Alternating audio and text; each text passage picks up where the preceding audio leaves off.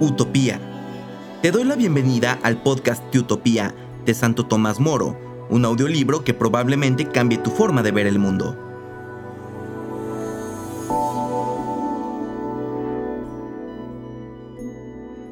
En este décimo tercer episodio seguimos en el libro segundo y leeremos de la página 47 el cuarto párrafo a la 52 el tercer párrafo.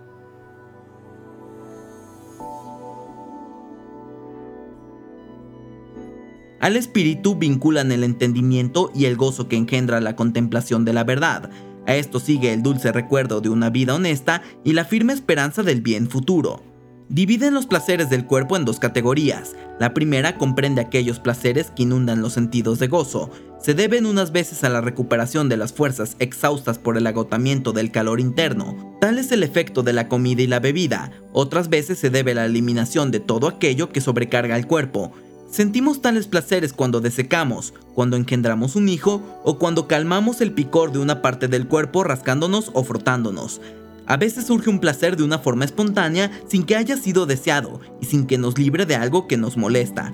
Tal es ese placer que por fuerza secreta, pero evidente, existe nuestros sentidos, los arrastra y los cautiva. Pienso, por ejemplo, en el placer de la música. Hay una segunda categoría de placeres. Consiste, a su juicio, en el estado de tranquilidad y de equilibrio del cuerpo. Se trata de una salud exenta del mal alguno. En efecto, cuando el hombre está libre de dolores, experimenta una verdadera y deleitosa sensación de bienestar, y ello sin que le afecte placer alguno venido del exterior, porque si bien es cierto que la salud golpea e impresiona menos al sentido que el apetito acuciante de comer y beber, sin embargo hemos de reconocer que muchos la consideran el placer supremo, Gran parte de los utopianos confiesan que es la base y el fundamento de los demás placeres.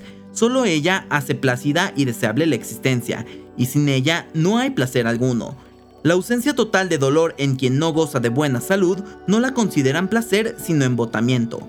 Hace ya tiempo que rechazaron la teoría de los que opinaban que no se había de considerar a una buena y sólida salud como un placer. El tema fue ampliamente discutido entre ellos, y entre las razones que daban estaba la de que el placer no se manifiesta sin afección externa.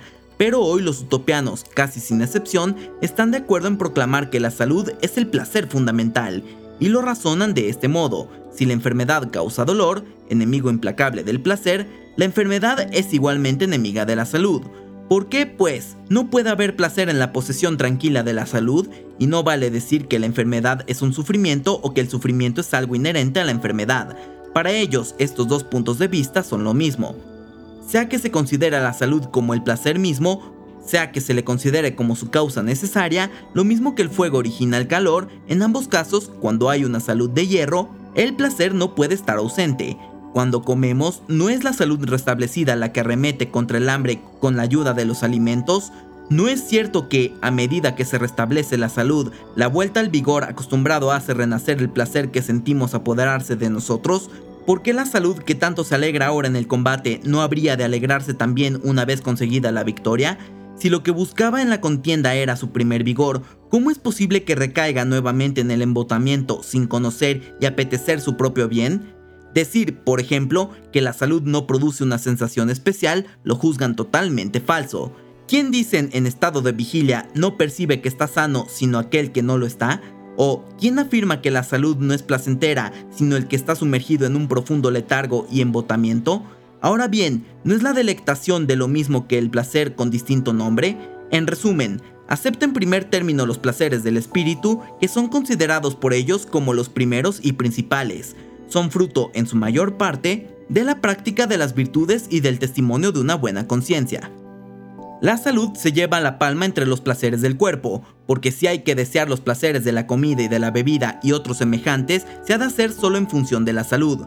Tales placeres no son deleitables por sí mismos, sino solamente en cuanto se oponen a los ataques insidiosos de la enfermedad. Es propio del sabio prevenir el mal más que emplear remedios para curarlo, evitar el dolor más que acudir a los calmantes, por lo mismo, prefiere privarse de esas clases de placer cuya privación necesitaría el empleo de medios curativos. Si alguien, por tanto, estima que esta clase de placeres proporciona placer, debería reconocer que el colmo de la felicidad debería consistir en una existencia de hambre, sed, prurito, que le obligarán a comer, beber, rascarse o frotarse constantemente. ¿Quién no deja de ver que este tipo de vida sería no solo torpe sino despreciable? De todos modos, estos placeres son los menos importantes y los menos auténticos, pues nunca aparecen sin el acompañamiento de dolores opuestos. Al placer de comer va siempre unida al hambre, pero no en igual proporción, pues en efecto, la sensación de hambre es más violenta y más duradera, nace antes del placer y no muere sino con él. Piensan, por tanto, que no hay que sobreestimar estos placeres corporales, sino en cuanto son necesarios. Se entregan, no obstante a ellos, agradecimiento a la madre naturaleza que permite a sus hijos realizar con agrado unas funciones indispensables a la vida. Nuestra vida sería insoportable si tuviéramos que combatir, a fuerzas de drogas y fármacos, el hambre y la sed de cada día, lo mismo que las enfermedades que nos asaltan de tiempo en tiempo. Admiran y cultivan la belleza, el vigor y la agilidad del cuerpo como auténticos y bellos dones de la naturaleza. Admiten también los placeres del oído, de la vista y del olfato. Tales placeres los ha creado la naturaleza exclusivamente para el hombre como el aderezo y del encanto de la vida. Ningún otro animal en efecto se detiene a contemplar la belleza y el orden del universo. No se conmueve ante el embrujo de los olores si no es para discernir la comida, Ninguno tampoco distingue los intervalos, ni aprecia la disonancia ni la armonía de los sonidos, pero en todo placer mantienen esta pauta. Un deleite menor no debe de ser obstáculo a uno superior. Un placer no debe de originar nunca un dolor, porque piensan que el dolor es una secuela inevitable de todo placer no honesto, pero nunca piensan en despreciar la belleza del cuerpo, debilitar su vigor, cambiar su agilidad e inercia, extenuar el cuerpo con ayunos, arruinar la salud, desdeñar a los demás dones de la naturaleza a no ser que se hagan en beneficio de otras personas o de la sociedad, con la esperanza de recibir un placer mayor de Dios como recompensa, pues creen totalmente absurdo mortificarse por mortificarse, sin provecho de nadie o para prepararse a soportar pruebas que quizá no llegarán nunca. Entiendan que tal conducta es la señal de un espíritu cruel consigo mismo, la más negra ingratitud hacia la naturaleza, como si renunciando a todos sus beneficios no se dignasen a ser sus deudores. Esta es la teoría utopiana sobre la virtud y el placer. Piensan que la razón humana no puede concebir nada más verdadero a no ser que una revelación venida del cielo inspire al hombre a algo más santo. ¿Tienen o no razón? No pienso discutirlo, porque ni el tiempo lo permite ni lo creo necesario. Me propuse presentaros sus instituciones, no defenderlas. De todos modos, estoy firmemente persuadido de que, cualquiera que sea el valor de estos principios, no hay pueblo que lo supere ni república más feliz. Poseen un cuerpo ágil y vigoroso, sin ser esbeltos, dan muestras de un vigor superior a su estatura. El suelo de la isla no es igualmente fértil a lo largo de toda ella. Tampoco el aire es del todo puro y saludable. La templanza en la comida es su defensa frente a las malas condiciones sismásticas. Por otra parte, cultivan la tierra con tal esmero que en ninguna parte del mundo se pueden ver ganado más lúcido ni cosechas más abundantes. En ninguna otra parte la vida humana es más prolongada ni las enfermedades menos frecuentes. Es de admirar igualmente la perfección con que ejecutan los trabajos normales del campo cómo mejoran la tierra naturalmente ingrata a fuerza de técnica y trabajo, y cómo arrancan la raíz a fuerza de brazos todo un bosque para replantarlo en otro lugar. En esta operación no valoran la fecundidad de la tierra sino el transporte. Tratan, en efecto, de que los bosques estén situados cerca del mar, de los ríos e incluso de las ciudades, pues por tierra es menos difícil acarrear las cosechas que la madera. Es un pueblo afable, alegre, lleno de ingenio, amante del ocio, sabe, con todo, soportar los trabajos corporales cuando es preciso. Comedido en todo, es infatigable en las cosas del espíritu. Cuando les informamos de los escritos y del pensamiento griego, no salimos de nuestro asombro al pedirnos que les ayudáramos a interpretarlos y profundizarlos. No fue así con la literatura latina, por la que no mostraron al parecer mucho interés excepción de los historiadores y los poetas. Comenzamos pues a comentarles estos escritos movidos al principio más por el deseo de no defraudarlos que por el fruto que esperábamos sacar de ello. A medida que íbamos avanzando pudimos comprobar un interés y aplicación tales que nos hicieron prever que nuestro trabajo no sería inútil. Quedamos maravillados de su facilidad para reproducir la forma de las letras, de la transparencia de su pronunciación, de la prontitud de la memoria, así como de la fidelidad de sus traducciones. Podría considerarse como un verdadero prodigio si la mayor parte de los que se consagraron a estos estudios, además de su propio interés, no hubieran sido mandados por un decreto del Senado. Era una élite de intelectuales, espíritus selectos, maduros, por eso, en menos de tres años, la lengua no tuvo secretos para ellos. Hubieran leído sin dificultad a los buenos autores, de no impedirlo las erratas del texto, Sospecho que esta facilidad por la literatura griega se debe a cierta afinidad con ellos.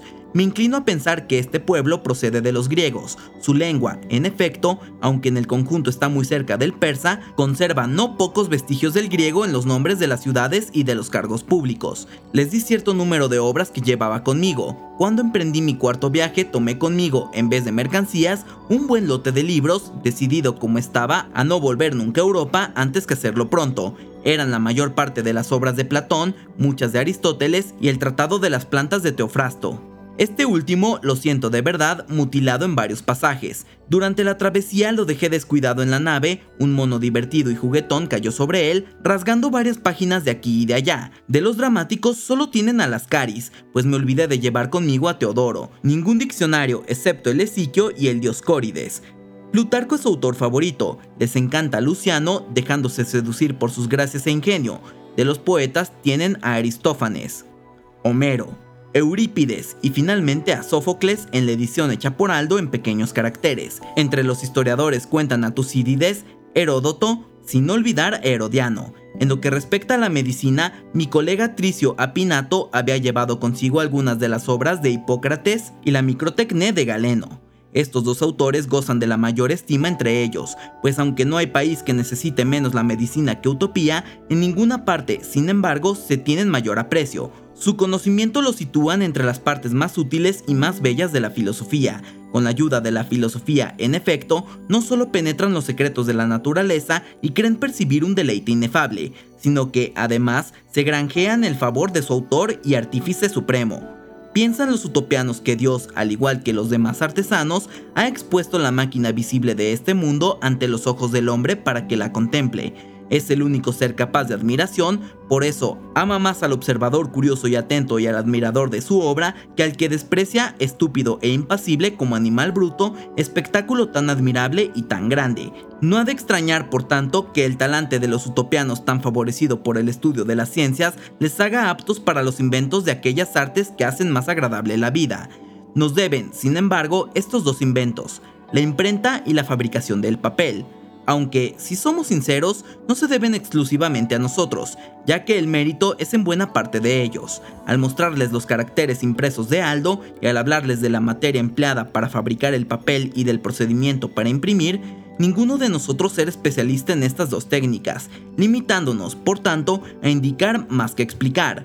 Enseguida captaron dónde estaba el secreto. Anteriormente solo escribían en pieles, cortezas y hojas de papiro, Enseguida se pusieron a fabricar papel y a imprimir letras. Al principio no consiguieron resultados demasiado buenos, pronto, sin embargo, tras repetidos ensayos, lograron perfeccionar ambas técnicas. Lograron tal perfección que, de haber tenido a mano todos los manuscritos griegos, no hubieran faltado libros. Hasta el presente solo tienen los que he mencionado, pero los han multiplicado ya impresos por miles de ejemplares.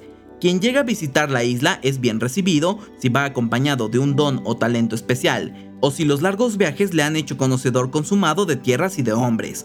Por eso fuimos tan bien recibidos nosotros. Les encanta escuchar lo que pasa en el mundo. Por lo demás, el comercio no arrastra mucha gente a la isla. ¿Qué podrían atraer a Utopía sino hierro? ¿Acaso oro y plata que tendrían que volver a sacar con ellos? Todo bien pensado, creen que es mejor asegurar la exportación que confiarla a otros. Con ello consiguen dos objetivos, informarse de las costumbres de las naciones vecinas y no olvidar el contacto y la experiencia del mar.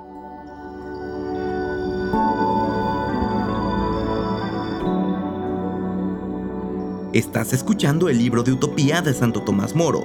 Si te está gustando o sirviendo de alguna manera, no dudes en compartirlo en tus redes sociales. También recuerda seguirnos en tu plataforma favorita.